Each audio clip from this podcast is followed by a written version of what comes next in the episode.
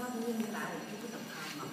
陈老师是咱们国内啊相当有名望的一个哲学家，我们千万不要以为认为他是我们首师大的资深教授、终身教授，就觉得哎，怎么我们可以迟到一下？这样的习惯要不得啊。所以，那我们我们今天就特别荣幸有机会请到我们陈老师来给大家就古代哲学啊，还有一些重点的问题做一个呃精彩的报告。来，我们就好，好，那个谢谢谢李岩老师请我过来，呃，讲这个古代哲学啊，呃，我今天呢，呃，要讲的是 Bernard 呃 Bernard Williams 的一一个 introduction 对希腊哲学的一个 introduction，呃，他呢这篇文章呢收在这本书里头，这个叫做《希腊的遗产》，第九章哲学啊，这是 Bernard Williams 写的，呃，这个呢也就是说已经有中译本了，宋继杰的译本，但是一般来说，我请请你们读这个。呃，这种比较经典文章的时候吧，至少，呃，一边读它的翻译，最好是配上那个把英文本放在边上啊，就这个《The Sense of the Past》。这篇文章是收在这个集子里面的第一篇。呃，能够直接读英语的就读英语，参照中文；英语不太好的就读中文，但是要参照英文，因为。一个是他翻译可能会有些问题啊，有有有些不是太对或者太好。另外就是，即使他翻译的比较好，呃，读英文和读中文的感觉不会是完全一样。那些词儿的联想啊等等，是会有一些啊 difference。那么，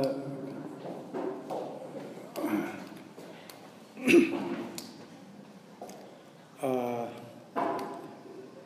Bernard Williams 呢，他本人是古典学出身啊，这个古典学你们有点概念吗？就在西方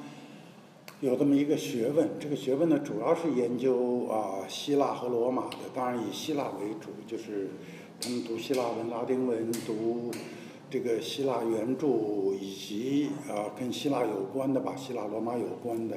呃，在哲学家里呢有不少是这个古典学出身的，像这个。呃啊呃，这 John Longshore Austin，呃，像这个尼采，这些都是古典学家出身。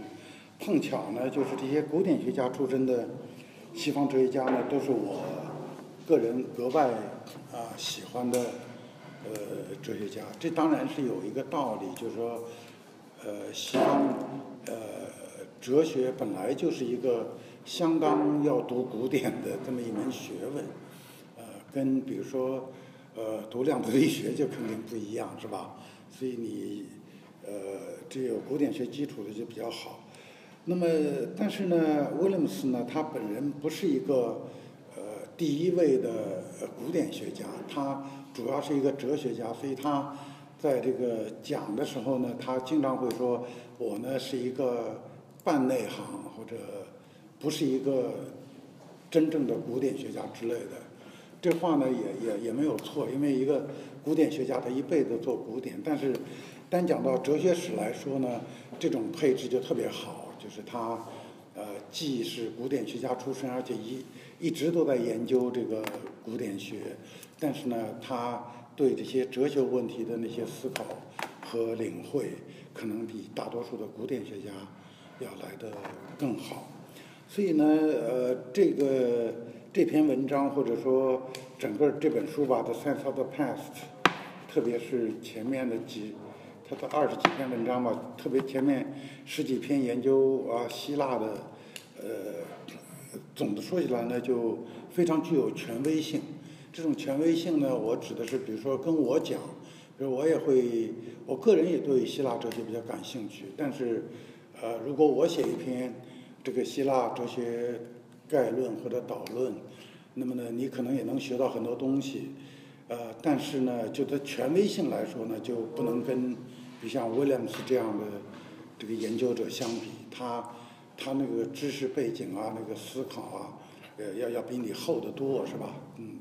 呃，当然我说权威性的时候呢，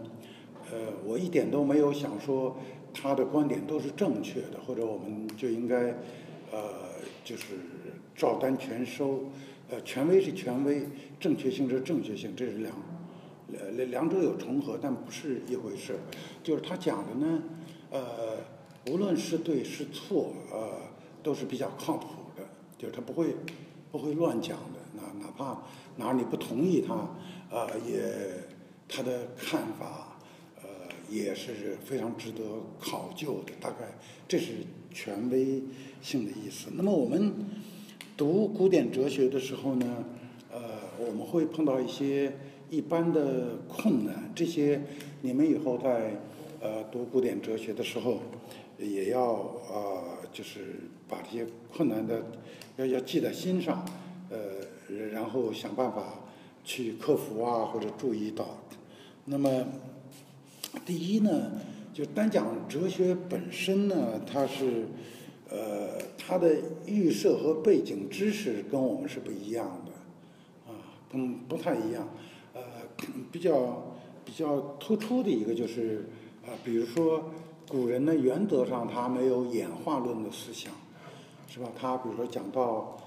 呃人性啊什么之类，他他是是把人和动物，呃，人不是禽兽，是吧？我们读孟子，我们都知道这个。就他会把人和禽兽对照起来看，他不大会讲人和禽兽的 连续性。但是我们呢，我也不说我们对啊，但是呢，就是我们的角度会不一样，我们的背景知识会不一样。那么重点呢，有时候也会不一样。这个重点呢，呃，也也也有一部分是小传统形成的。比如说希腊哲学，你们读的时候呢，你们会经常读到。他呢总是讲这个可分离不可分离，啊，他总是从这个角度，他经常经常从这个角度讲。那么这个角度呢，我们现在也会用，但是呢，只是诸种角度中的一种，就不像是在希腊哲学中，你就经常碰到他从这样一个特定的角度来呃论述问题啊。这是我们读古典哲学的时候呢，呃，需要注意的一点。呃，第二呢，就是呢，也这也非常突出，就是我们呢已经习惯了读论文呐，哪怕读呃读书呢，那个书呢都是比较系统性的、完整的那个论证。你比像读这个罗尔斯是吧？那么他可能会有两个基本的预设，他也写得清清楚楚，然后从这预设呢再加上其他的，慢慢的呃给出他的呃正义理论。那么。古代人呢，他还没有呃形成这样比较规范的或者正规的吧，不说规范就正规的这样的一种论辩方式，所以他的论辩呢，有时候或者他的论证呢，在我们看起来呢，会是比较散漫，甚至有时候呢，有点性质所归的这样的一种啊这样一种论证方式。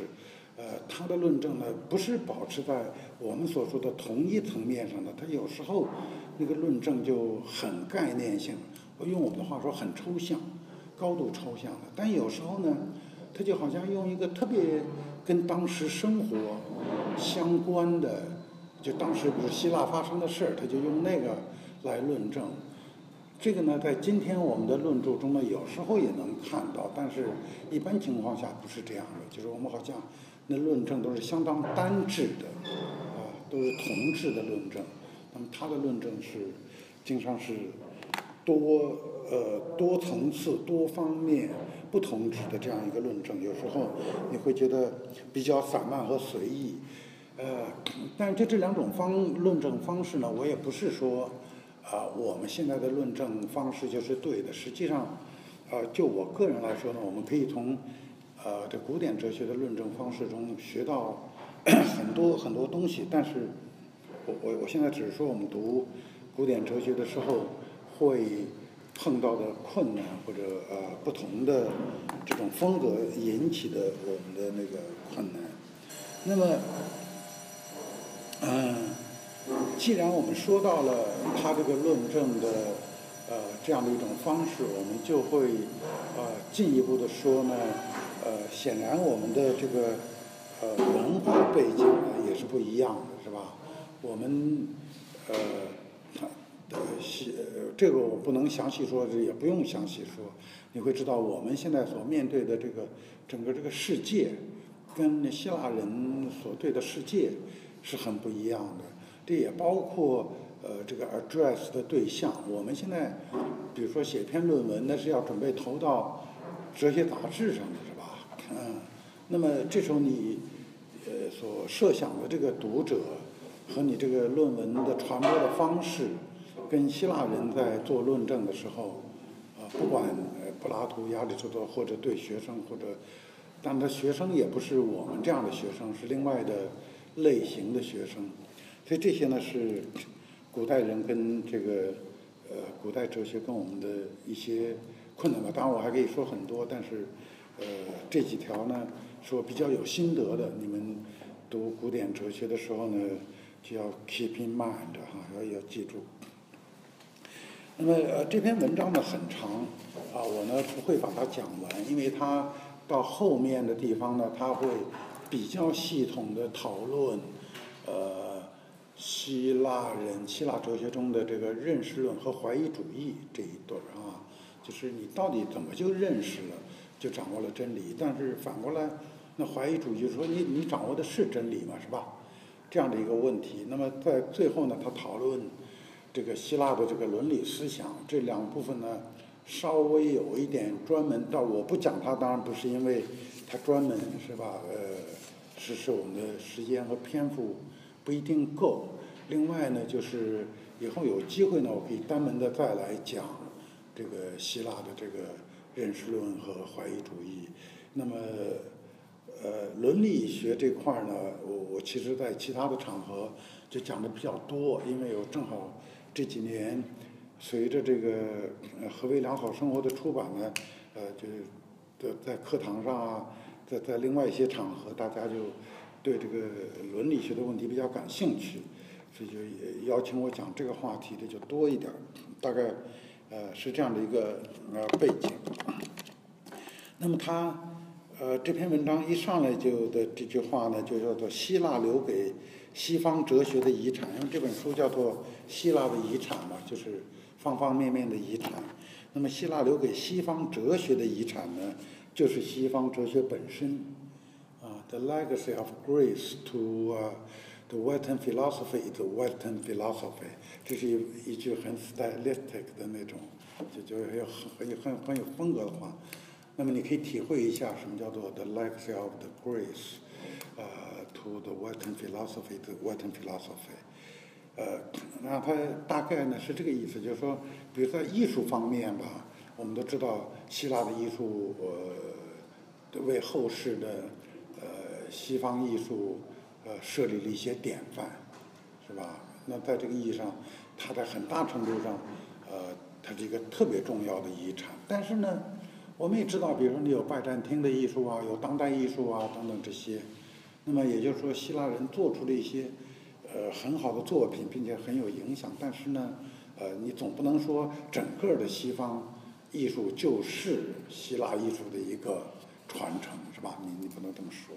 那么在科学上当然就更明显了。那么希腊人他开创了一些方法，呃，做出了一些贡献。但是呢，后来，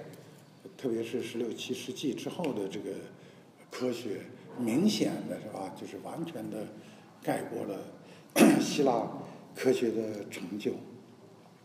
那么在哲学中的情况就不是这样，就是希腊人呢，他几乎在哲学的。呃，所有的这些呃领域呢，都是希腊人开创的，是吧？他啊列举了一些，比如像形而上学、逻辑学、语言哲学、知识论、伦理学、政治哲学，是吧？这些就是这些方方面面都是希腊人都已经做了很多工作。稍微差一点的就是艺术哲学，是吧？啊，希腊人也有，那亚里士多德的诗学。柏拉图关于这个嗯呃艺术的很多相当精彩而系统的议论，但是呢，相对来说呢，艺术哲学呢是一个更晚起的一个部门，十七八世纪，呃，才兴起来的。这跟这首先就跟艺术在人类精神中的定位有关系，因为希腊人没有把艺术当做是人类精神的一个特别高的一个成就，或者在很高的层次上来看待希腊艺术。虽然希腊艺术实际上是那么高啊，但是希腊人的那个反思不是这么看的。这个艺术被赋予这样的一个地位或者 呃什么，那这还是近世以来的事。当然，这本身是一个，如果你要做艺术哲学的话，这这本身是一个极好的课题，是吧？你你就可以讨论为什么呃会发生这样的这个转变。那么另外一个方面呢，就是我们刚才从门类上说，你要从问题上来说呢，就是我们现在追寻的基本的这些哲学问题啊，什么是存在啊，什么是认识啊，我们能否认识真理啊，或者嗯，这个呢，都是这些基所谓哲学基本问题，都是希腊人啊反复 讨论的这样的一些问题，是吧？那么，呃，这些哲学家，尤其是像柏拉图和亚里士多德呢，显然都具有极高的天赋。直到今天呢，他们仍然被认作是这个最重要的哲学家。就是你不管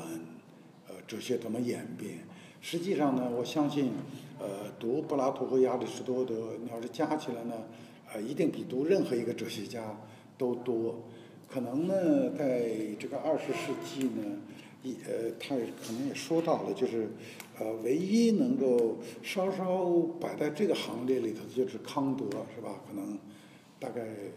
呃，任何一个读哲学的人，可能多少要读一点康德，呃，那但是你肯定是要读亚里士多德和柏拉图，大概是这样的一个呃意思。但是呢，说了这些之后啊，那就是呃。这个呢，所谓这些问题，比如说什么是知识，什么是时间，这样的问题呢，我们知道今天仍然在继承希腊人的问题。不过呢，啊，我我刚才讲到了，由于我们的呃整个世界，我们的社会形态和我们的知识形态呢，已经经历了巨大的转变，所以呢，只能在一个很笼统的这个意义上，我们说呢，我们还在研究希腊人的问题。就是就从内容、思路、啊进路来说呢，当然，所有这些问题呢，都已经经历了很大的转变。就是今天呢，这个呃，跟西古典哲学呢，嗯，肯定是很不一样了，是吧？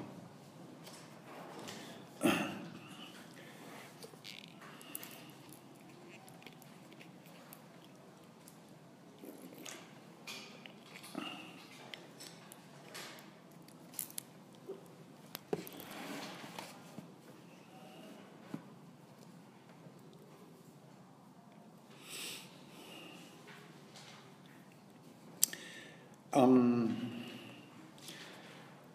我刚才呢讲到了啊读古典哲学的一些呃 困难，那么现在呢，威廉姆斯呢，他一方面这篇文章呢，他是你看是为这本书写的嘛，所以他有一种引论的性质，就是概论，一般性的介绍。呃，希腊哲学，那他就会做一些说明，说那么巨大的一个领域，实际上在一篇文章哪怕很长，也也根本没有面面俱到的可能，呃，呃，那他也实际上你面面俱到了，呃，罗列出这些东西，肯定也也也没多大兴趣。你随便翻开任何一本希腊哲学史，你去看那个导论。就好了，是吧？另外呢，威廉斯作为一个哲学家呢，他也会对一些特殊的问题感兴趣，就在某些 points 上，在某些点上，他就特别有的话说，就是能说出一些新鲜的东西啊。呃，我们呢也也是从这个角度来说的，所以也不是一个这平铺直述的一个关于呃希腊哲学的罗列啊啊，而是呢就一些问题稍稍的啊深入一点来看。那么在希腊哲学的这个开初的时候呢，呃有一个主题，这个主题呢就是一元论和多元论的这样一个争执。呃，这个争执呢大概是这样子的，就说你比如说泰勒斯说万物的本源是水，是吧？那么呢，在这个意义上呢，他是把万物的本源看作是一，是吧？一元的。那么你原子论呢说呢，万物的本源是原子，那它它的原子呢不是说有一个原子是吧？它有好多好多原子，在这个意义上呢，它是多元论，至少就是说，呃，在我们是现在所讲的一元论和多元论呢是这样的一个意思。比较突出的呢，你比像巴门尼德是吧？存在是一，这是一个强烈的一元论的这个主张。呃，但是呢，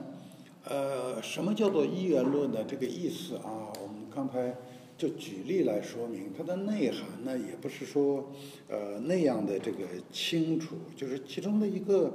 呃意思呢，就是说，呃，一元，你比如说万物的本源是原子，那么这多元是吧？那么呃原子就。这世界就是由原子组成的，但是当你说呃万物的本源是水的时候呢，好像就不是在说啊万物都是由水组成的，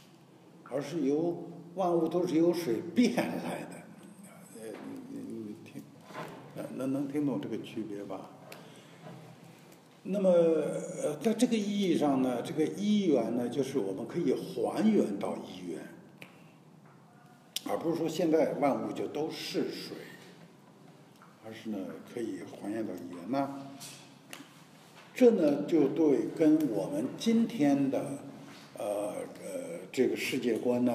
呃也有挺大的联系。就是当呃一些物理主义者说呃万物呢的本源都是不知道原子啊、亚原子啊或者亚原子粒子啊还是。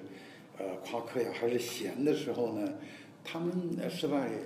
就是他们是说都可以还原为这个，比如说夸克，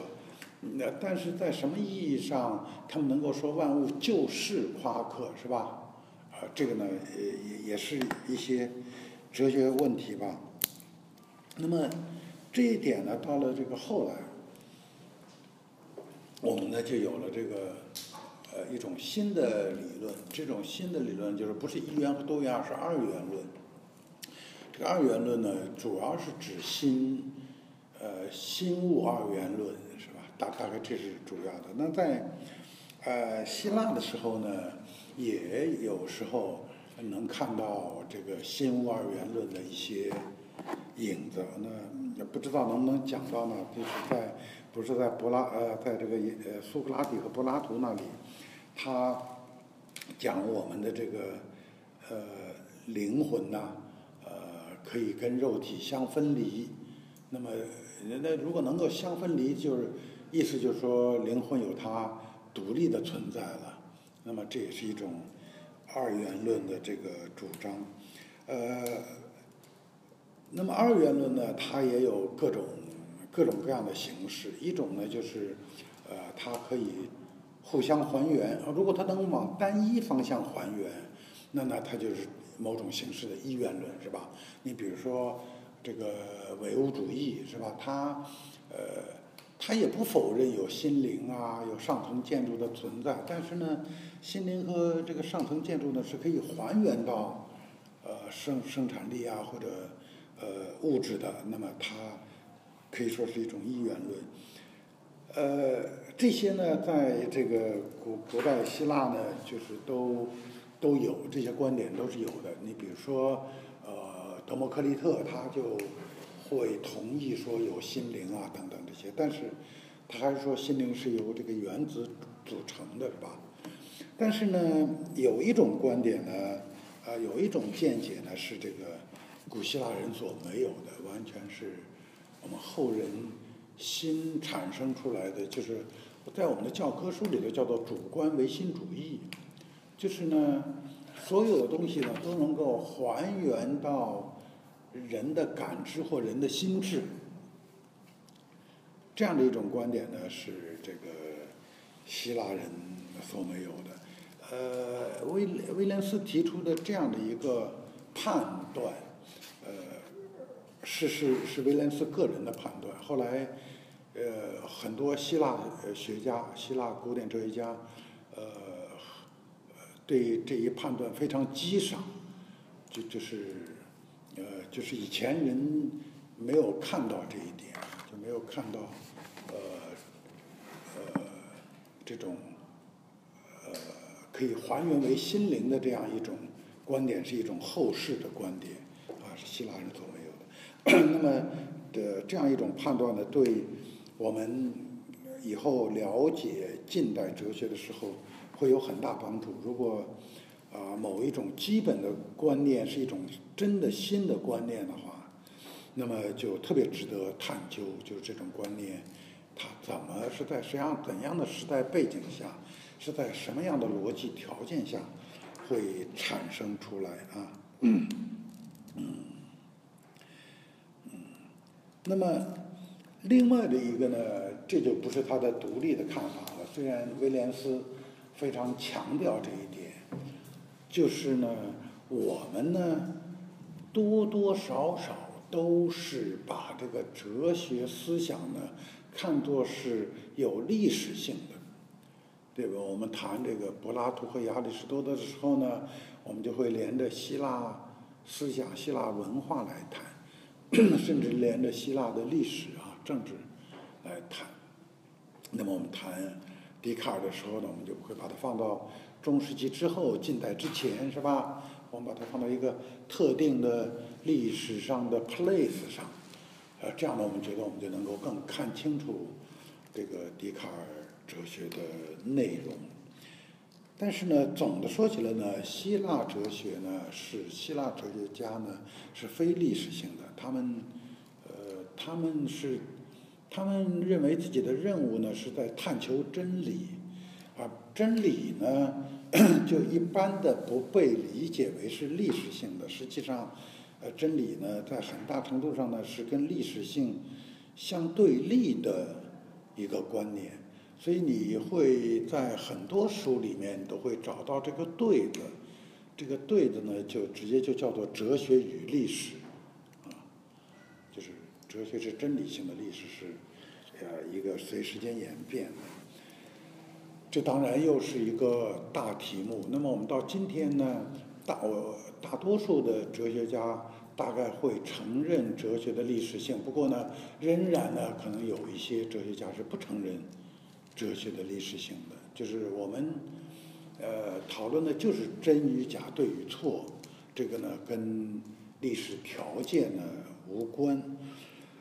这样的一个区别啊，呃，也也在哲学的各个部门中呢也不一样啊，也不一样。你可能。呃，在讨论伦理学的时候啊，可能很少有人现在还能够忽视这些伦理思想是和一定的特特定的时代有密切的联系。但是如果你讨论的是形而上学，那么可能就有一些哲学家就认为形而上学呢是非历史的。那么如果你讨论是逻辑哲学，是吧？那么可能就有更多的这个。哲学家呢就认为，呃，这是非历史的，啊，就啊就我们的哲学流派来说呢，我们也就能知道，比如这样写这个，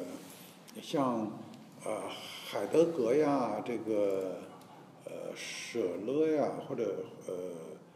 或者像福柯呀这种，呃这种哲学家呢。他就会比较强调，呃，哲学的或真理的历史的方面。实际上，呃，海德格的终身啊，呃，呃，一辈子可能就是都把这个历史性当做他的思考的重中之重。呃，因为呢，他觉得他呃所提出的存在的历史，其实存在的历史的话，可能有时候不太会引起误解吧。在我们的小课堂，我们就直接就说，可以说是是的历史，是吧？按说呢，是呢就是要么就是，要就不是。那他说呢，这个是呢是有历史的，是吧？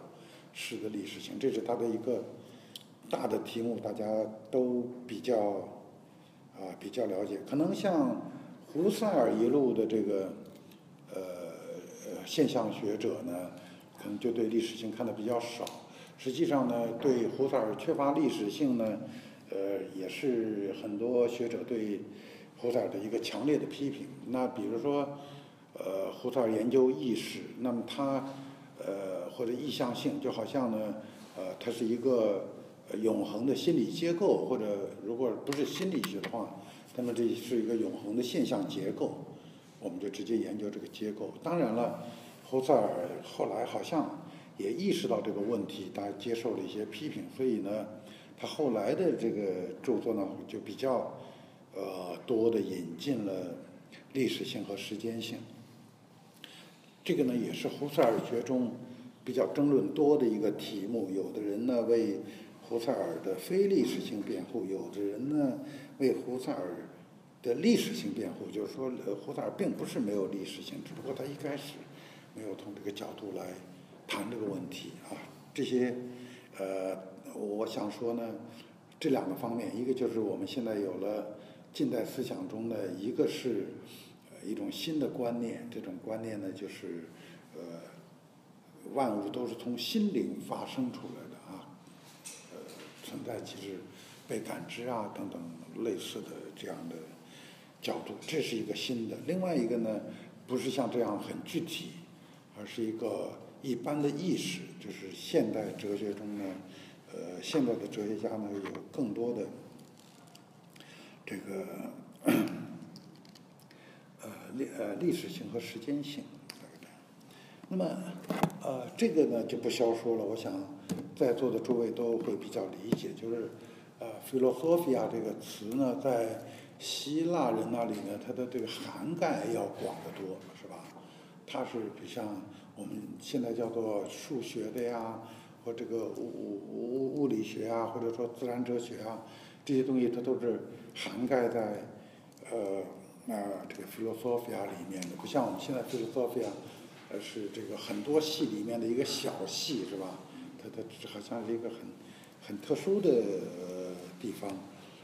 呃，这样的一种对 philosophia 的理解呢，一直延续到大家都知道，延续到科学革命之初。就是像牛顿他们还是这么在使用 philosophia，但关于这个呢，这是一个常识了。我们所有读哲学的人，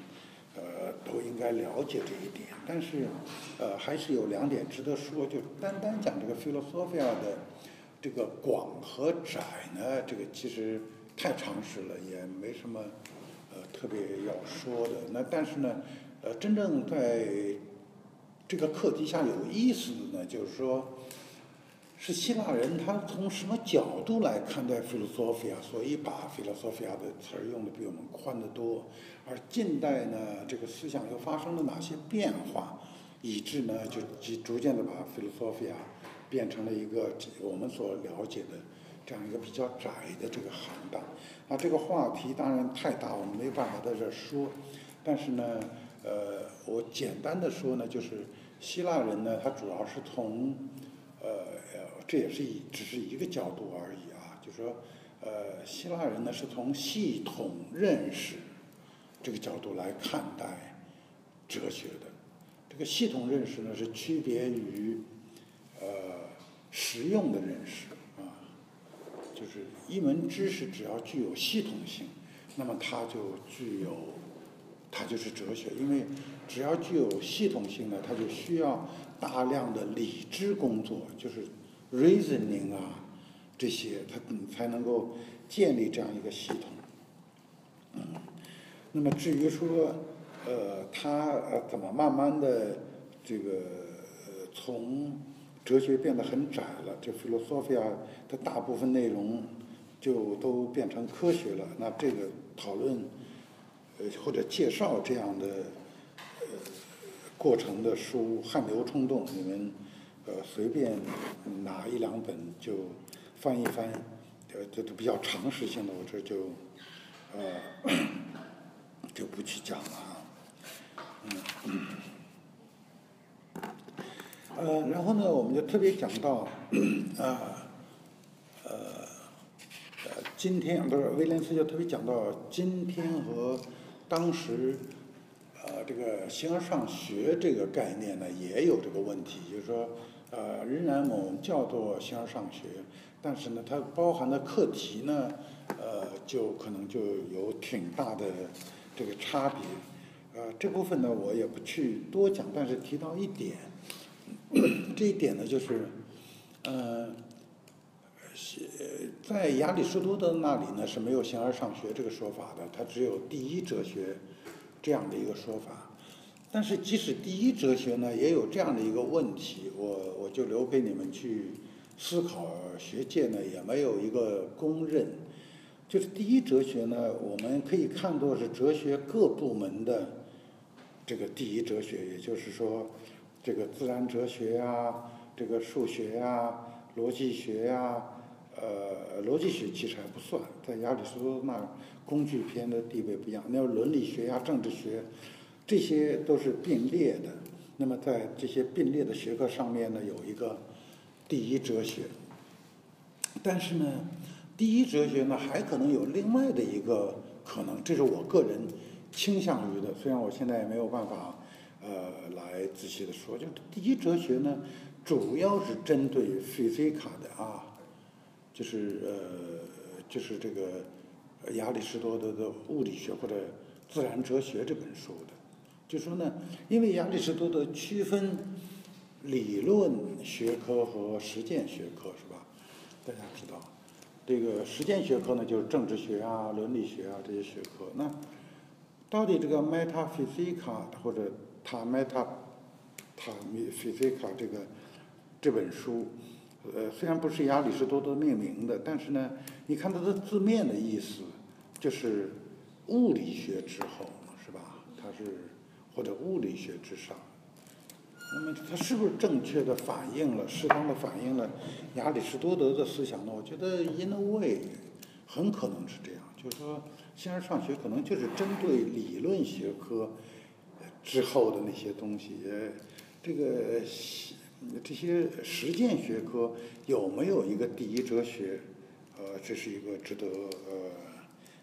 这至至少值得思考的问题吧。我，嗯，因为我也没有很深入的研究，我我只把这个问题啊提出来，嗯。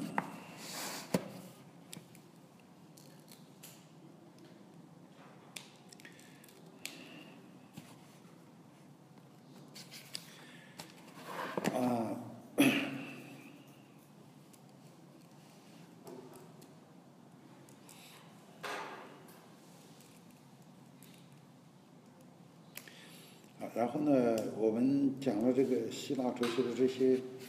一般观察之后呢，我们就稍微的 讲讲啊，柏拉图和亚里士多德，因为呃这两个人呢，在这个希腊哲学中呢，像双峰突起一样，是吧？呃，我们呃除了哲学系的学生或者一些对希腊哲学特别的有爱好的人。呃，可能也就是读过柏拉图和亚里士多德，啊，大概其他的就是耳闻而已，是吧？这不一定，呃，特别的读过、研究过、想过，所以这个在很大程度上呢是这个，呃，以这个柏拉图和亚里士多德为代表的。那么首先呢，就是我们从泰勒哲学史倒是从泰勒斯开始，但是呢，呃。在什么意义上，泰勒斯这些人是哲学家？因为看起来呢，他们就是在问这个追问世界的本源是什么，而且这种追问呢，似乎是带有一点这个物理学性质的，就是就是从自然哲学的角度去追问的。按威廉斯的这个想法呢，就争论他们是不是做的是不是哲学呢？呃，意思不是那么特别大。啊，不如说呢，呃，去追问他们的这种探究方法是不是理性的，啊，呃，就是他们什么叫做这种理性的呢？呃，这个有有有很多要讲的，我扼要的说一下呢，就是在呃，在这个泰勒斯之前，呃，希腊人其实在其他民族也一样，他们呢也探求这个宇宙的本源啊，人类的起源啊这些事情。那么他们这种探求的方式呢，第一呢，他们是用讲故事的方式来探求的啊，来探求，呃，这故事呢，也就是一个神话故事了，是吧？这这个大概是这样的。那么这个神话故事，呃，凭什么能够让我们大家信以为真，或者说无所谓信以为真不信以为真吧？就是一个民族会去接纳。这个就会大家共同这么想，那么这个是来自神话故事的集体传统，啊，呃，这就是他就是祖祖辈辈，大家就是这么讲的啊，这么传下来的。因此呢，这些神话故事的 power 啊，这种力量呢，是来自它源远流长的这样一种呃历史。而哲学家呢，就是泰勒斯这些人呢，是这个一些个人，他没有话语上的权威嘛，是吧？那么他提出的一个观点呢，这个一种主张呢，他要让我们来接受这种主张呢，他就必须拿出理由啊。他就比如给出理由，就神话不用给出理由，只要是年深日久，他大家就觉得事情就是如此的。但是哲学呢却不是这样。那么在这个意义上呢，呃，我们会说呢，他是他所借助的方式，他所拥有的力量呢是 nos 是理性。嗯，这是理性的一个含义吧，它是带有理由的啊。第二个，我们可以从这个角度来看的，就是呢，嗯，他是用说理的方式来提供他的呃这个主张的，而不是用讲故事的方式。因为你你讲故事，它就没有力量嘛。对，你这故事你是一个人讲的，不是一个。传统在讲，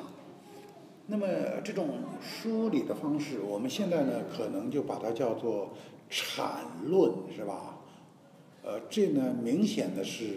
我们话语中的两大形式。对于大多数大众来说呢，他所能接受的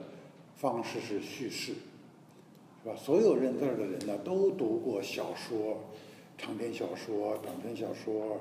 什么诸如此类的，但是呢，绝大多数人或者大多数人呢是没有读过或者也不爱读也读不动这些论述就阐论式的话语的啊。那么这个阐论式的话语呢，就构成了一种新的话语方式或者论说方式啊，言说方式。这种言说方式呢，就是理性的啊。是理性的，这我是在特别宽泛的意义上说，但是，呃，可能对你们帮助会有些帮助，呃，就是呢，在一个意义上的荷马是理性的，是吧？我我我我们知道在什么意义上，就是你看荷马的这个故事，虽然也有神呐，也有什么，但是没有装神弄鬼的地方，它就是那些神也像人一样，是吧？呃，就是都是合情合理的，它是理性的，但是呢。它是叙事式的，讲故事式的，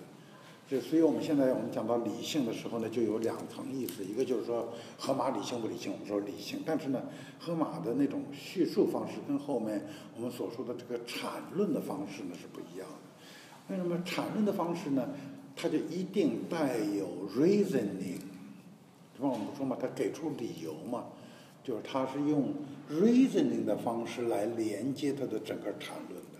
它不是像这个故事，它是由这个合情合理来连接它的这个整篇，比如说《伊利亚特》啊，或者 whatever，story，是吧？它是用合情合理的叙述把这个整个故事拢起来的。但是在阐论中呢，却是由这个 reasoning 把它的各各点一步一步的联系起来的。那么呢，这也是理性的一个突出的特点，因为实际上我们。呃，只要想到这个 reason 跟 reasoning 其实就是一个词儿的时候，是吧？你们就会看得更清楚了，是吧？它是一个理性，就是一个 reasoning 的过程。所以呢，呃，但是我个人呢，倒认为，呃，泰勒斯呢，在这个意义上呢，可以很清楚的把它叫做哲学家。啊，就是我不是前头说威廉斯说讨论的是不是哲学意思不大嘛，呃，还还不如讨论的是不是理性的。当然，泰勒呃那个威廉斯的呃结论是他是理性的啊，所以他认为从理性来区分泰勒斯和前泰勒斯是一个特别好的角度。我这个我很承认啊，我就我觉得这个威廉斯这说法很好，但是呢，我仍然要说，实际上呢。呃呃，恰恰就是因为这，我呃理性，刚才我所讲到的这个理性的两个一般的，但却是很重要的呃特点，呃，就使得这个，这就是哲学的两个特点，或者这种新的思考和言说方式的这个特点啊，那么。但是呢，到了呃苏格拉底的时候，我们大家都知道啊，呃，到了苏格拉底的时候呢，呃，有一个比较呃比较公认的说法，就是在苏格拉底之前呢，人们的主要关切呢是在自然哲学，啊，到了呃苏格拉底这里呢，他就开始更关心人和社会，嗯。这里面呢，苏格拉底自己在申辩词的时候，在申辩篇里，他自己就说到，他说年轻的时候，他是读自然哲学的啊，他学自然哲学的，跟着阿那克斯克拉呀，呃，去学习，呃呃，读阿那克斯克拉的东西，啊，但是呢，他后来呢就觉得，呃，很失望，就是呢，因为呢，哲学都在探索本源或者这个。阿兹凯吧，就是本源原理啊，这样的一个东西。他说呢，那个本源和原理呢，他说阿纳克萨克拉呢是讲的本源是理性，这个大家都记得啊，啊，这个大家都有点哲学史的知识吧，啊，是是怒斯。那他想那好，那我们就这个这个去去读吧。但他学到后来发现，这个阿纳克萨克拉的这个这个理性呢，就好像。是跟那个泰勒斯他们讲的什么水呀，什么什么气呀，什么这，这就是变得就，就仍然是一个自然的，我们现在所讲的这个自然界的一个什么东西啊，不是真正的理性。因为真正的理性呢，在苏格拉底看来呢是善啊，阿果斯。为什么理性是善？这样这个我没有办法讲，这是一个很深很深的这个话题。而只有这个善呢，啊，才能够是终极的原因或者原理，呃，这些都是我并不是说这些都是真理，但这些都是很深的话题，呃，苏格拉底都是有道理的。但但现在我要讲的是呢，非苏格拉底就把这个自然哲学就我们呃自然探究这块他就觉得没有意思。他要探究的是善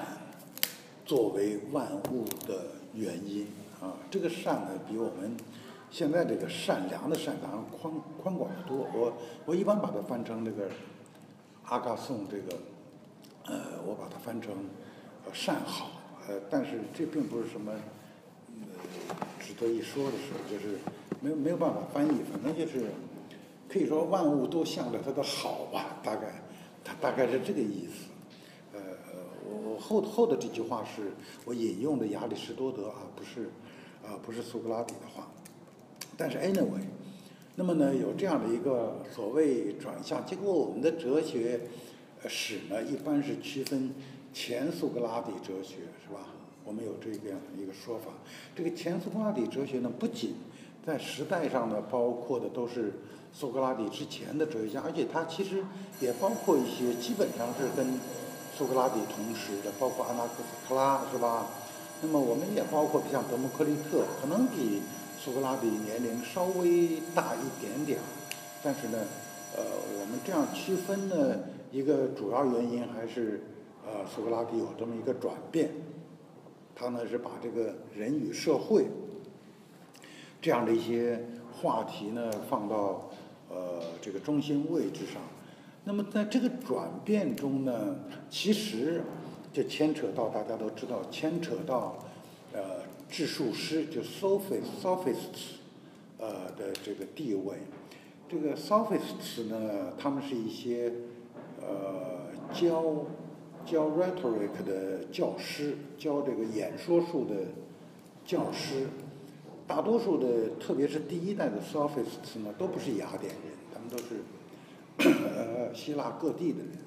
但是呢，由于雅典呢，当时呃已经是战胜了波斯人，是吧？大家知道，就是说特别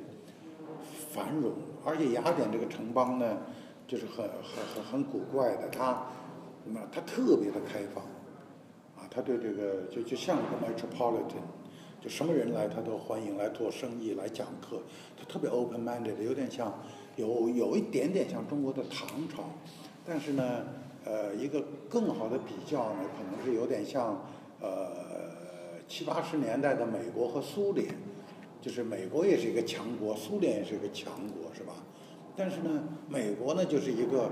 呃大家都可以来来来发言来说话来来来经商，苏联呢也是个强国，但它是一个。很很封闭的强国，就是这样的气氛不一样，所以斯巴达也很强，这个雅典也很强，但是你要从这个呃这个社会形态啊，一般社会风气来看，简直就是啊一百八十度相反。那么这些 sophists 呢，就到这个雅典来，为什么到雅典来呢？因为雅典是民主制，又是法庭制度比较发达，所以呢，这个 speech 就特别重要。我们都知道民主制。你是要靠说话的呀，靠辩论是吧？法庭也是这样。那么对这些贵族子弟，贵族这词儿也不太好，就上层人家的子弟吧，很多要从政啊等等。那么他都特别有这个需求，就是要能够做 speech。那么这些 sophists 呢，就来教他们这个。但是呢，在这个意义上呢，就有人就赞成 sophists 呢，就不是哲学，就不是哲学家。呃，但是呢，呃，像那个普尔塔克拉斯啊，像这个 George 呃呃呃高尔吉亚呀，这个呃这么一些呃所谓当时特别著名的这个 sophists 呢，他们是带有很强的这个哲学主张的。我们今天看起来是哲学主张，就像人是万物的尺度啊，什么相对主义啊、怀疑主义这些。虽然呢，他们不像老一代的哲学家，像这这个巴门尼德啊等等，有这种正面的哲学学说，但是他这种怀疑论本身啊，这种主观主义本身，也也也具有强烈的，如果你不说的哲学学说的话，呃，有强烈的哲学的这个 impact，呃，嗯，所以呢，我个人倾向呢是这个 sophists 呢，也是一些。哲学家了，就是就在哲学这个词儿的正当的含义上。那在我们的上下文中当中，还有一个重要的作用，就是 sophists 呢关心的就是人和社会。虽然呢，他们可能不是啊，不是像呃这个苏格拉底、柏拉图那样的角度来关心，但他们既然是在讨论政治啊，讨论这个演说术啊，自然而然的就把这个。呃，人和社会这个话题就，呃，当做主要话题。那苏格拉底呢，是在跟这个 sophists 呢，是一种有点斗争的关系。他反对 sophists 的一个主要的倾向。呃，但是呢，在这个意义上呢，他就广受这个 sophists 的影响，至少在这个课题的选择上。所以我们刚才讲到，苏格拉底转向人与社会呢，他。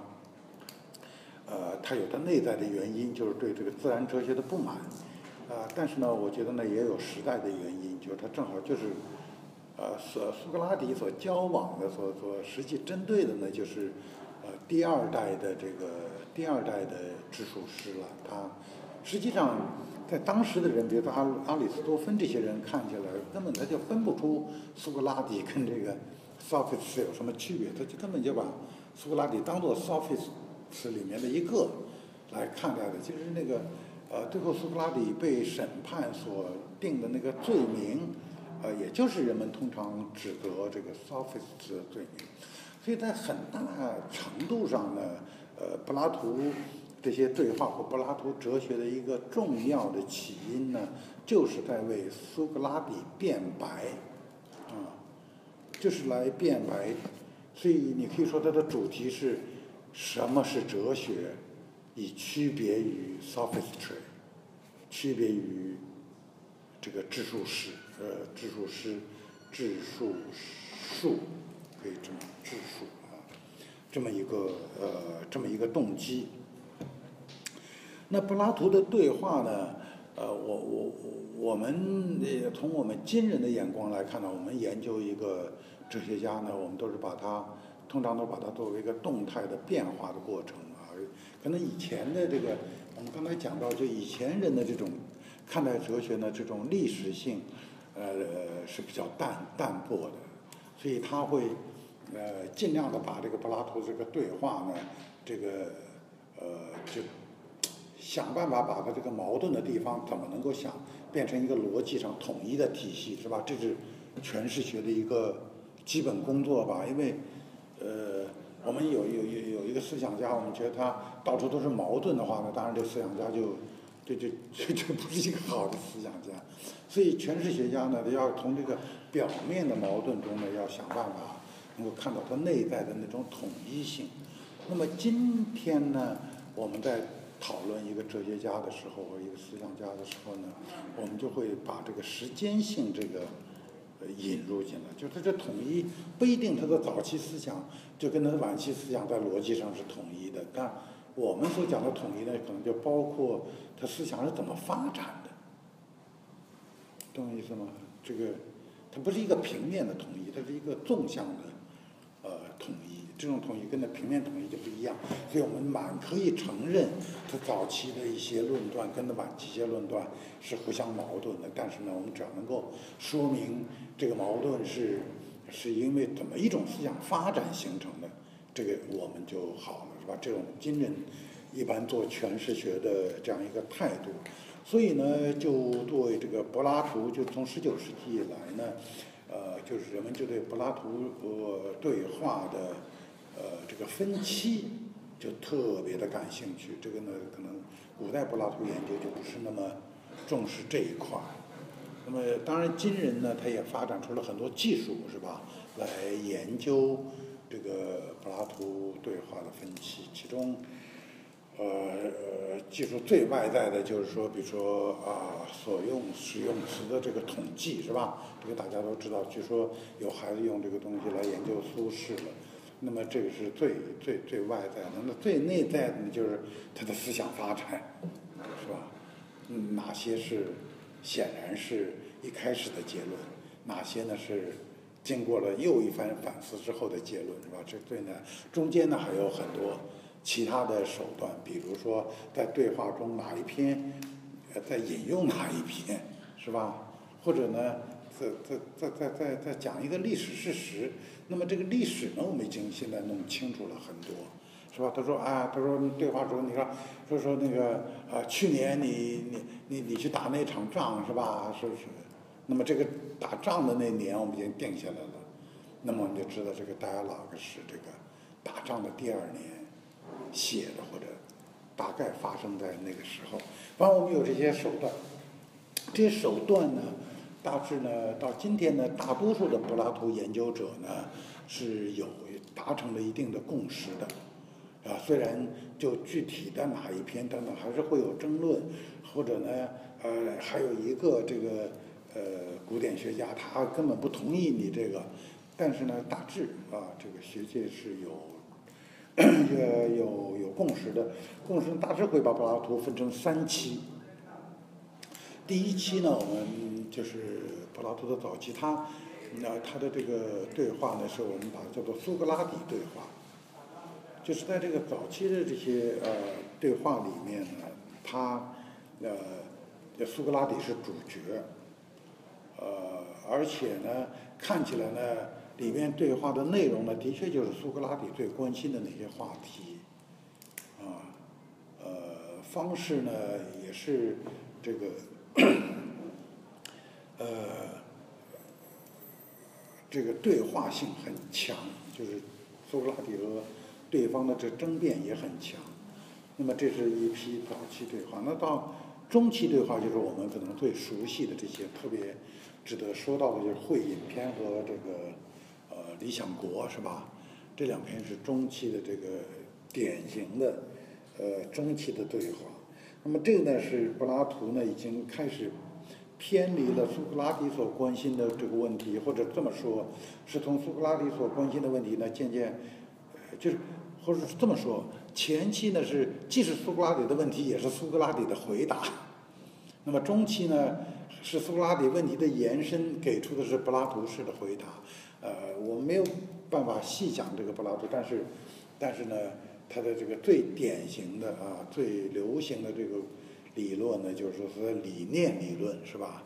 就是在这个感性世界之上，有一个永恒不变的，啊，理念世界。这个理论呢，是在中期发展起来的，大概是这样的。那么最后呢，就是他的这个晚期呃对话，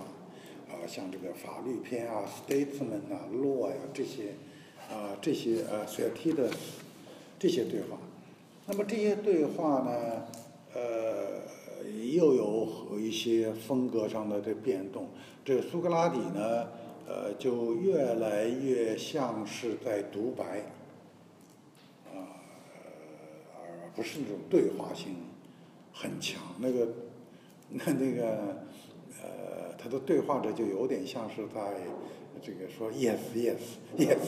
像那个 yes man 啊。呃，苏格拉底有长篇大论在说。另外呢，呃，对，那就很明显了。呃，单讲从这一点讲，我们都看到了，这风格呢，往往变得比较枯燥。那塞尔提特斯还不是很枯燥，但是像 statesman 啊，这个 law 呀，这些都，这风格上挺枯燥的。而且呢，就说好像就挺，挺深奥的，挺深奥的同时也，啊，就是不像是，呃，就文学色彩越来越弱。而是一些相当抽象的这个议论。那么，跟我还有一个突出的这个地方呢，就是实际上它的晚期对话呢，就包含了很多对理念论的批判。这些批判呢，可能是 devastating 的，就是在大多数研究者看起来是，就是就是摧毁了理念论。这个曾经是这个柏拉图研究中一个特别让人困惑的问题。就是因为我们以前在平面研究，就是非历史性研究的时候呢，我们啊把这个呃我我们把这个理念论当做柏拉图的主要理论，所以我们就不妨理解，在他两三篇对话里头，他那个呃他提出的对理念论的那么严厉的指责，严厉到很很多，实际上我觉得大多数。呃，读者都会觉得已经摧毁了理念论。那么，现在的这个说看法，主流看法呢，就是，呃，到晚年呢，呃，柏拉图不能说他放弃了理念论，但是呢，呃，如果他还要重述他的理念论的话，一定是会用一种相当不同于这个 symposium 这个会影片和呃这个理想国的这个方式来来重新建构他的。理念学说了，因为就是，呃，呃，他中期所所持的那个理论，或至少中期所做的那些表述，呃，恐怕柏拉图晚年是不会再坚持了。大概，大概这是柏拉图的这个研究的一些状况吧。那么，当当然，像啊，柏拉图和。呃，我我讲的这一部分呢，这个也也不是也不是 really 这篇文章里的，但这个没关系啊，这个我不一定非要讲这篇文章里是吧？那因为，他这个呃这个 Bernard Williams 他本人他也做了，还还还有很多这个研究柏拉图的文章。那么我的刚才所讲的一部分是从他别的文章里来的，当然另外也不一定都是不是那个威廉斯讲的，反正就是呃，因为因为柏拉图研究，我我虽然不是专家，但是我肯定也还是到处都读了一点儿，呃，只要比较靠谱的，我我觉得也是呃可以来讲。呃，至于这篇文章里的内容呢，反倒是你们反正我已经推荐了，你们就找来读就行，是吧？那么我们讲不了很多，是吧？那个我们都已经讲了一个小时了，是吗？家伙，不休息，我我我我，这我们要大休息了。嗯。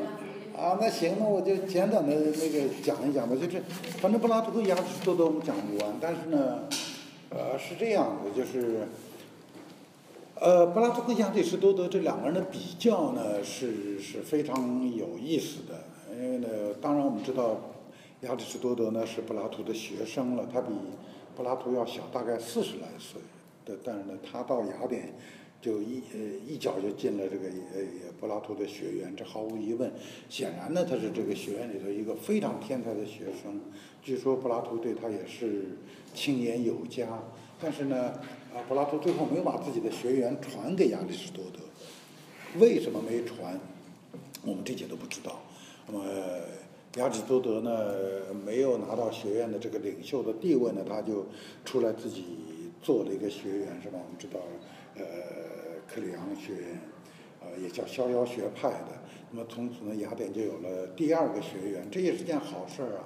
然后呢，有了第三个、第四个，就是说后来像伊比鸠鲁啊什么的，这个他的学员，是吧？就就像我们今天有一个城市有不同的大学似的，挺好的。呃，那么，呃，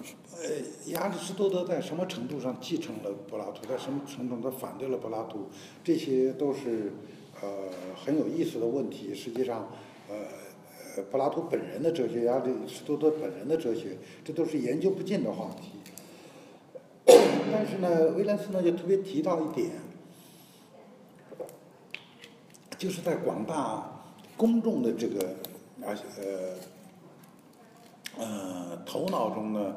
柏拉图和亚里士多德是有不同的形象的。这个。这个形象呢，最典型的就是你们都会看到过一，呃，一张画，是吧？就是拉斐尔的这个雅典学院这幅画，就是这个呃呃，柏拉图呢是手指天空的，是吧？亚里士多德是呃手指这个地面，因为呃柏拉图是理念嘛，这个亚里士多德呢是这个潜能到实现嘛，是吧？大概是这么一个关系，就是。其实你到魏玛去看这个歌德和这个希勒的这个，也是两个人的一个铜像，这个魏玛的一个标志性的雕塑。那么用一种更含蓄的方式，呃，也是这么来区别歌德和这个希勒的。希勒就更理想主义，眼睛向着前方的天空，是吧？啊，这样望出去。呃，歌德那是完全平视的，就是啊，是一种更。现实主义的这样一种态度，那像这些，呃，这些理解呢，肯定都有，呃，相当的这个道理了，呃，但是呢，呃，不知道威廉斯呢就做了一些，呃，做了一些这个纠偏吧的，就讲这个实际上，呃，柏拉图和亚里士多德风格呢。呃，要比这个当然毫无疑问要混杂的多，而且他们对后世的影响呢，呃，也要复杂的多。总的说起来呢，这个，呃，总的说起来呢，柏拉图和亚里士多德呢，虽然他们两个都建了学员，这个学员呢都持续了一段时间，当然，呃，柏拉图的学员持续的时间呢，要要要长得多得多得多啊，呃。但是呢，在在他们两个人死后呢，都持续了一段时间。但是呢，呃，总的说起来呢，都不是特别的有影响，啊，因为呢，这个，呃，时过境迁，呃，他们所生存的这个环境，就是柏拉图和亚里士多德生存的环境呢，一下子就变得特别特别多。你可以有一点能能能觉得有点像是那个十九世纪的欧洲和这个两次大战之后的这个欧洲啊，呃，这个世界就一下子变得面目皆非了。呃，其中的主要的呃因素当然就是亚历山大亚里士多德这位学生，他统一了希腊，远征东方，然后希腊城邦的重要性从此就就消失了。就是他们两个人生活在城邦时期，大概两三百年的这个城邦的呃兴盛时期，满脑子想的都是都是城邦，但是恰恰在他们两个之后，城邦的重要性就消失了。呃，这个欧洲世界或者说西方世界吧，因为包括西亚这一大块，就进入了所谓帝国时期，就那种巨大的帝国，所以我们的那种精神状态就转变成为一种希腊化的精神状态。这个我呃来不及在这讲了，就是整个这个世界啊，人的观念啊，就是变掉了。所以柏拉图和亚里士多德呢，并不是那样的这个呃当时有影响。但相对来说呢，柏拉图的影响要大得多。第一呢，就是柏拉图的学员呢，比这个亚亚里士多德学员呢，持要要要正规的多，持续的时间长。他一直到公元前一世纪呢，柏拉图学员的这整个谱系我们都知道，就是呃这个校长传给下一个校长，下一个校长是谁又传下来，就是就是大概四百年吧，我我算算三百多年的这个这个谱系我们都都都知道。那么，即使后来有一段衰落呢，呃，这个我这个学院一直在，一直存续存到这个六六世纪，公元六世纪，也也就是查士丁尼到五二九年才把这个这个 Academy 正式封掉。也就是说，这个受发是我们这个人类历史上最长的一个学校，是吧？呃，大概存在了一千年的样子。那么，这是从他的这个呃 institutionalized 那个呃，从他的这个体制来说，从这个思想来说呢，呃，柏拉图呢也是一个嗯，在当时呃，可比亚里士多德更有影响的一个呃一个思想家。呃，但是到了中世纪之后呢，呃，柏拉图的著作基本都不存在了，就是就就大家中世纪人都不知道。那么知道的是亚里士多德的著作，尤其是这个传到这个伊斯兰世界七八世纪吧，主要七八世纪传到伊斯兰世界的著作呢，是以这个嗯亚里士多德的著作为主，所以也这个伊斯兰人的这个文化这个兴盛的时候呢，呃，一个重要的因素，他们从希腊汲取了养料，那汲取的主要是亚里士多德。等到这个，等到呃欧洲的文化重新开始复兴，在十二世纪重新开始复兴的时候呢，他们从这伊斯兰世界又回流希腊的著作，那毫无疑问又主要回流的是亚里士多德的著作，所以到这个中世纪，呃后期，也就是中中世纪的这个文化文化复兴，我指的不是文艺复兴啊，我指的是十二世纪的这个复兴，那么他们主要接受的是这个。呃，亚里士多德的思想，所以阿奎那斯讲那个 the philosopher，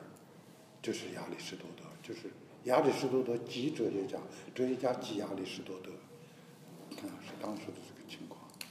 但是呢，到了这个再晚一点儿，我们知道这个就是这个到了科学革命的前夜，到了文艺复兴的那个时候呢。这些中世纪的晚期中世纪思想家呢，就开始对亚里士多德的科学体系挑提出了越来越严厉的这个挑战。呃，那么到了近代，这些科学巨人，也就是像些什么伽利略啊、笛卡尔啊，他们这些人呢，他们他们要挑战的对象就是亚里士多德，所以他们基本上就是特别反亚里士多德，而。这个时候呢，柏拉图的著作呢，恰恰开始回流到这个，或者不已经不完全是回流了，有被挖掘出来，那个就为这些欧洲的知识人所知。然后，柏拉图的这种他的一系列的思想吧，也包括特别注重数学的思想，啊，在这些新科学家里面就有了一种广泛的这个影响，不像这个。哥白尼他就是一个，呃，那时候柏柏拉图主义还是一个稍稍有点异异教的那个意思，但是像像哥白尼这些人，实际上都都已经暗中皈依了新柏拉图主义的啊，是大概是这样的一个情况。但是啊，反正我就我我就是等于是一个导论的导论吧，我就啊我就说这些，因为这个话题是一个呃无穷无尽的话题，啊好在文章就放在这儿，你们呃如果感兴趣就自己找来读是吧？我们课呢就上到这儿，你们要是就这个课有什么啊问题，你们可以啊可以啊问。